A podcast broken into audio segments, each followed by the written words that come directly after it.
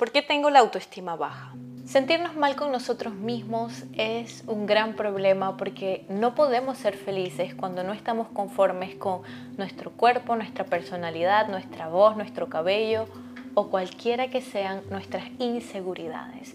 Una baja autoestima nos hace sentirnos tristes, nos hace ser más vulnerables a los comentarios de otros, nos lleva a tener muchas actitudes que quizás impiden relacionarnos de forma correcta, de forma sana, de forma liviana. Tener una baja autoestima en una relación puede afectarnos a sentirnos inseguros, sentirnos eh, celosos, controladores.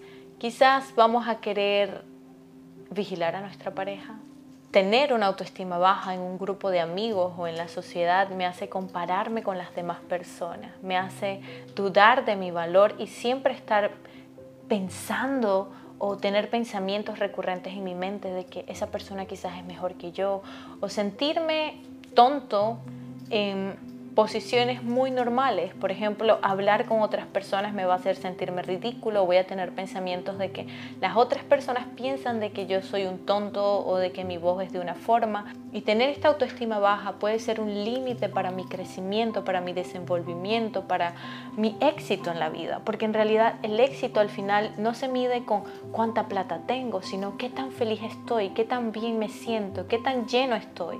Entonces hoy vamos a hablar sobre las causas de una baja autoestima. ¿Por qué? ¿En qué momento uno llega a sentirse mal con uno mismo? ¿De dónde nacen las ideas de nosotros mismos? ¿De dónde nace esa idea de que no soy suficiente? Vamos a hablar de diferentes opciones. Puede que en tu vida tú hayas experimentado varias de ellas, pero es importante entenderlas, saber de dónde vienen esos pensamientos. Así que comencemos. Conocer estas causas te puede ayudar a entender y saber cómo solucionar el problema. Recuerda que a medida que entendemos nuestras vidas y cómo nos observamos en ella, podemos vivir una vida más consciente. Y entre más consciente soy yo de dónde viene esa autoestima baja, qué cosas han afectado a que yo me sienta de esa forma, más recobro el poder de decir yo soy responsable de cómo me siento hoy en episodios como los componentes de la autoestima, cómo se forma la autoestima, que se los voy a dejar los links aquí abajo y también por aquí para que puedan también observar esos episodios. Los primeros años de crianza son muy importantes para la autoestima del ser humano.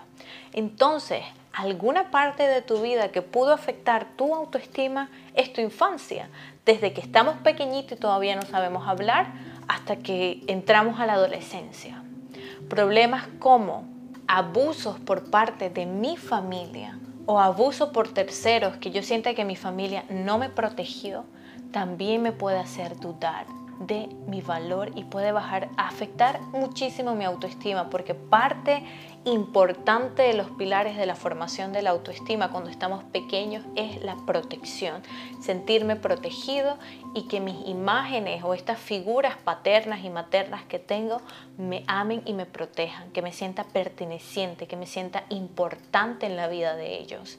Y si ellos no me han protegido de abusos o ellos que deberían de amarme me abusan, esto rompe de forma inexplicable lo que es la autoestima.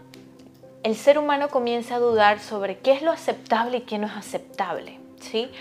Un ejemplo muy claro de esto es cuando alguien sufre algún tipo de abuso sexual por parte de un familiar, pierde la noción de lo que es aceptable y no aceptable, de cómo deberían de ser las relaciones entre familia y pierden la noción de en dónde encaja la sexualidad o el acto sexual dentro de una relación. ¿Sí? Se sienten muy perdidas en esa parte. Entonces, esto es un punto súper importante, el abuso, que verifique, sufrí abuso de parte de mi familia, no tiene que ser un abuso sexual, pero muchas veces de que dicen palabras degradantes, eh, muchas veces los padres por falta de conocimiento, por no saber cómo impacta esto y porque han sido criados de la misma forma, a la hora de criar sus hijos, hablan con cosas degradantes. Eres tonto, eh, poco inteligente, eh, no sirves para nada. Y todos estos tipos de comentarios afectan muchísimo. Tenemos que saber el poder que tienen las palabras y más que todo cuando se las decimos a alguien que todavía no tiene un criterio formado, ¿sí? Alguien con una autoestima sana que le digan este tipo de cosas, que ya está formado y tiene un criterio sano, dice, ¿sabes qué? Yo no me creo este cuento. Pero un niño de 5, 6, 12 años que recibe ese tipo de comentarios por parte de sus padres, de maestros, de personas que él quizás admira o siente que tienen ese papel de protegerles, pero les dice ese tipo de cosas, se las creen. Y esto afecta el autoconcepto de la persona. Me comienzo a observar a mí y tener un concepto de mí equivocado. No valgo para nada. No soy suficiente. Soy una tonta. Nadie me va a querer y comienzo a crear ideas desde ese concepto que he construido y abrazado como mi verdad. No sentirte parte del grupo en el que estás. Eh, todo esto es en la infancia, ¿no? Cuando yo soy muy pequeño y no me siento parte de mis padres, de mi familia. Sucede mucho también cuando, eh, digamos, estoy en, un, en una casa hogar y tengo que muchas veces pasar de una familia a otra familia. O sea, yo no soy parte de ellos, yo soy como un invitado. Y esta sensación la podemos traer hasta familias reales que son padre y madre eh, biológico del niño y aún así el niño se siente como un invitado. No hago parte de esta familia. No tengo esa sensación de que pertenezco. Y esa sensación de pertenecer, la pertenencia, es otro pilar para la formación de autoestima. Y esto lo puedes ver muy reflejado en adultos que necesitan pertenecer a grupos, que se sienten demasiado con la necesidad de ser aprobados. Tengo que pertenecer. No importa si me tratan mal, no importa si me tratan como el tonto del grupo. No importa si mi pareja me trata de tal forma, yo tengo que pertenecer, tengo que rogar por ese amor. Otro aspecto que puede afectar en nuestra autoestima cuando estamos pequeños, que nos ha afectado a lo largo de la vida, es la relación entre padres. ¿sí? Y no quiero decir que los padres tienen que estar casados para que la relación entre ellos sea buena. Mientras que la relación entre padre y madre o las relaciones más cercanas sean pacíficas y sean construidas de forma balanceada, está perfecto. Una relación de padres que pelean, que son violentos, que se gritan cosas, afecta mucho a cómo yo me percibo a mí y a cómo yo voy a construir mis relaciones en el futuro. Ahora, en relaciones donde los padres se han separado, pueden muy bien suplir las necesidades del niño si ellos aprenden a trabajar en equipo por su hijo. El problema constante que veo es la manipulación muchas veces por parte de madres o padres con los hijos, de hablar mal del otro padre, de crear esa mala, mala relación entre ellos. Y yo entiendo de que muchas veces, digamos, que es el caso que más se ve, son madres que han sido abandonadas o que han sido engañadas y traen esa rabia que quieren soltarla, ignoran que ese tipo de comentarios malintencionados respecto al padre, respecto a la madre, afectan más al niño que a ellos, que a la relación en sí. Sí, si nosotros supiéramos el daño que le hacemos a nuestro hijo, al ser humano que estamos haciendo crecer, cuando creamos este tipo de de comentarios, de, de, pullas, de chisme dentro de la relación, no lo haríamos. La relación de padre y madre es algo totalmente distinto a de padre a hijos. Y si yo consigo, por el bien de mi hijo, mantener una relación saludable con el padre, decir, mira, como a nosotros no nos fue bien, pero es tu padre, y darle la oportunidad que el padre haga parte, por ejemplo, o la figura paterna, intentar no crear ese odio, ese resentimiento, restarle importancia a eso, puedes construir una relación mucho más saludable y tener una autoestima mucho más sana. Y creo que esta es una de las razones que muchas mujeres tienen mala relación con sus con sus parejas o, o no pueden relacionarse bien con el sexo opuesto, con sus parejas, es porque han crecido con una mala relación con la figura paterna con la que están o con la figura paterna que las abandonó, las dejó, no me quieren, porque esos comentarios malintencionados de tu papá no te quiere, mira, está con otra, todos estos tipos de comentarios malintencionados afectan a ¿por qué no me ama? ¿Por qué no me quiere? ¿Qué hay de equivocado en mí? ¿Por qué se fue con otra? Nos abandonó. No valí tanto hasta que se tuvo que ir con otra familia.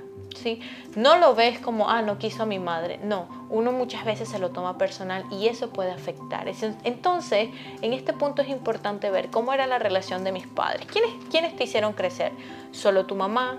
mamá y papá, papá nunca estuvo presente, o quizás los abuelos, los tíos, cómo era la relación de esas personas, cómo se llevaban, cómo era el respeto dentro de esas relaciones. También podemos hablar de padres ausentes en la niñez, eh, ausentes porque eh, no les importa tanto porque tienen vicios o ausentes porque están trabajando en exceso y no están en la vida del niño o de la niña. Y esto también va a afectar tu autoestima. Si tú te sentiste como que sí, tus padres trabajaron mucho por ti, querían darte todo a ti, pero tú te sentías solo, sentías que no podías contar con esa persona que tanto amas, que no te sentías tan protegido, te sentías ausente, solo.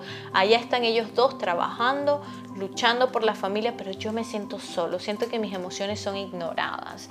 Afecta bastante y creo que es un problema muy de nuestra época, padres muy ocupados, teniendo un hijo en casa que lo está cuidando, digamos, la nana o que quizás no recibe tanto tiempo de calidad con sus padres porque los padres están extremadamente ocupados, esto también puede afectar o pudo haber afectado tu autoestima. Ahora, esto en general es en los años de formación, pero de igual forma a lo largo de la vida.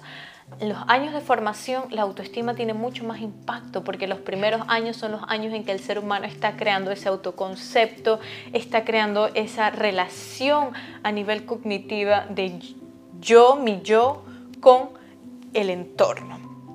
Ahora, Vamos a hablar de casos específicos donde algunos otros acontecimientos o otros acontecimientos pudieron afectar mi autoestima. En la adolescencia nosotros podemos ver mucho lo que es el bullying. Hay muchas cosas que muchos de nosotros hemos sufrido bullying y nos hemos acomplejado por muchas cosas que quizás no le prestábamos importancia. Quizás si tú descubres cuáles eran esas cosas que tanto te repetían, que tantas cosas que te decían, que tú te las grabaste y las abrazaste como tu verdad, te vas a dar cuenta que esa verdad nació desde que esas personas te lo dijeron y es una verdad imaginada. Te voy a dar el ejemplo mío. Cuando yo estaba en la secundaria, pues también me molestaban mucho por mi color de piel, por mi cabello, por mi apariencia. Y yo comencé a dudar mucho. Aparte que la adolescencia es una época en la que tú estás buscando tu individualidad, estás viendo cómo me veo, quieres sentirte bonita. Estás en todo ese apogeo del crecimiento, las hormonas. Eres muy sensible a los comentarios de las otras personas. Y puede haber un bullying entre compañeros que te digan, ay, qué horrible tu cabello, qué horrible tu cabello, hasta que te lo crees y dices, ¿será que hay algo equivocado en mi cabello? Y comienzas a crear un complejo desde dicha afirmación. También puede ser entre profesor-estudiante, que lo he visto muchísimo. Los profesores tienen que cuidar mucho la comunicación, el lenguaje con sus estudiantes, porque muchas veces eh, he escuchado eso de es que te falta un tornillo, es que miran, no sé, no te entra nada aquí, es que tú tienes un problema aquí en la cabeza, no eres tan inteligente. Y estas afirmaciones de alguien con poder, porque no es mi amiguito de al lado, es mi profesor, alguien inteligente, alguien que admiro, alguien que tiene un rango a nivel jerárquico mayor que yo, me está diciendo que tengo algo en la cabeza que no me entra y crezco pensando que soy una persona mediocre y comienzo a vivir una vida desde la perspectiva soy mediocre y muchas de las personas que crecen con esa perspectiva no es que sean mediocres o que no tengan las capacidades a nivel intelectual, es que abrazaron tanto eso y su autoestima se les fue tanto al piso por eso que comienzan a vivir eso como su realidad y tienen tantas capacidades y no las ven porque se han cegado con los comentarios. Entonces, hechos importantes en nuestra adolescencia es de que nuestra autoestima o tu autoestima se pudo ver afectada por el bullying. Si es eso, cuéntame cuáles eran las cosas que te decían. Yo sufrí muchísimo, crecí con esas inseguridades, comenzaron a fortalecerse desde mi nivel económico porque no tenía tanta plata, así como mi apariencia porque no tenía una piel clara o cabello claro. Y o ojos claros también. Entonces todo esto afectó en mi seguridad por muchísimo tiempo y tuvo que haber un trabajo intenso y darme cuenta de que eran ideas que se habían creado y de volver a sentirme bien conmigo, feliz con cómo me veo y cómo luzco. Y ese es un proceso que todos los que sentimos que quizás nos han afectado estos comentarios debemos de tomar en cuenta, tomar un proceso, tomar el tiempo y decir, ok, estas cosas sucedieron y afectaron mi autoestima, me lastimaron, me hicieron sentir que no valía tanto, me hicieron verme hoy en día con, de todas las formas en las que me veo. Pero la clave para mejorar tu autoestima, principalmente, número uno, salir de la posición de víctima. Y cuando yo reconozco cuáles son las causas, yo digo, ah, entiendo, por eso pienso así. Ahora tiene sentido, pero no para victimizarme y decir por la culpa de ellos, por la culpa de mis padres es que yo soy así, sino abrazar eso y decir, pero ahora yo sé que yo tengo el poder en mi vida y puedo cambiar mi posición puedo volver a sentirme bien conmigo misma. Todos en este mundo pueden sentirse bien con ellos mismos si trabajan en los pilares correctos.